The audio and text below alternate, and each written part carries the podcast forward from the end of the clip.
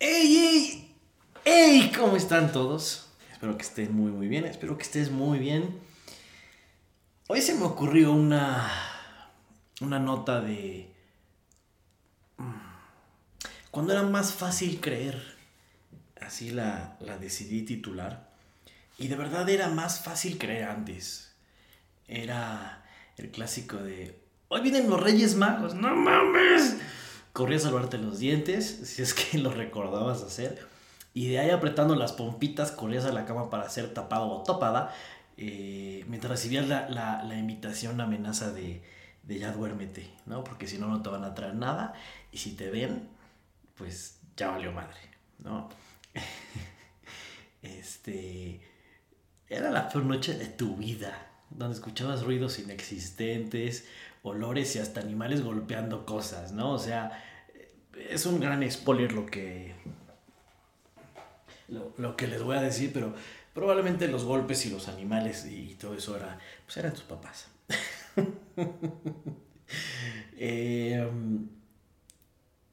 de esas veces que te decían que, que- que vieras al, al cielo y, y las tres estrellas juntas eran los reyes magos acercándose a la tierra a dejar los regalos.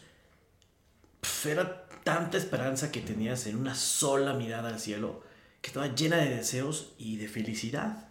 Yo me acuerdo muy bien de esos momentos. Era, era de verdad esperar el- el- el- el que amaneciera, el ver los regalos.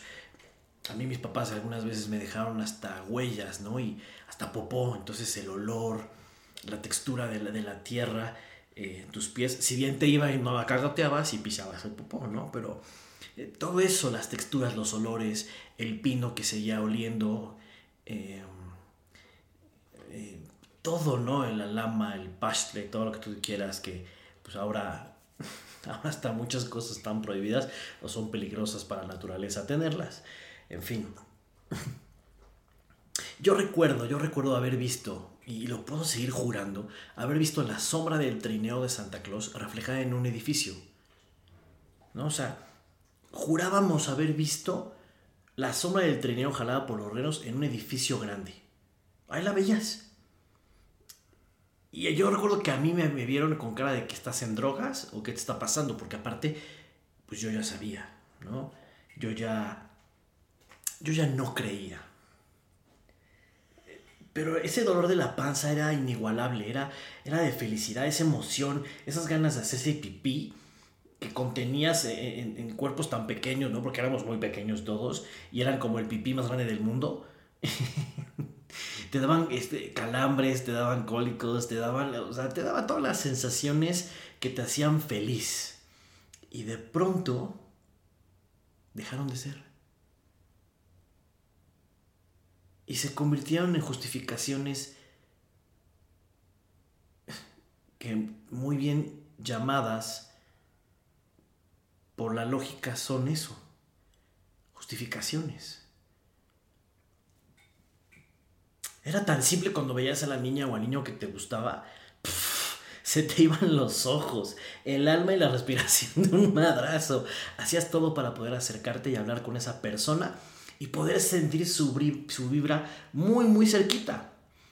O cuando de la nada te regalaron una paleta o un dulce que aunque fueras alérgico, me cae de madre que te lo comías solo por ese amor. Ese sentimiento que te tenía bien menso todo el día. Y era lo único que querías sentir durante años. Todos esos sentimientos y felicidad que existían en nosotros. Ese amor incondicional. Esa facilidad de ver la vida y las emociones tan a flor de piel. Hasta que crecimos y nos volvimos de arena.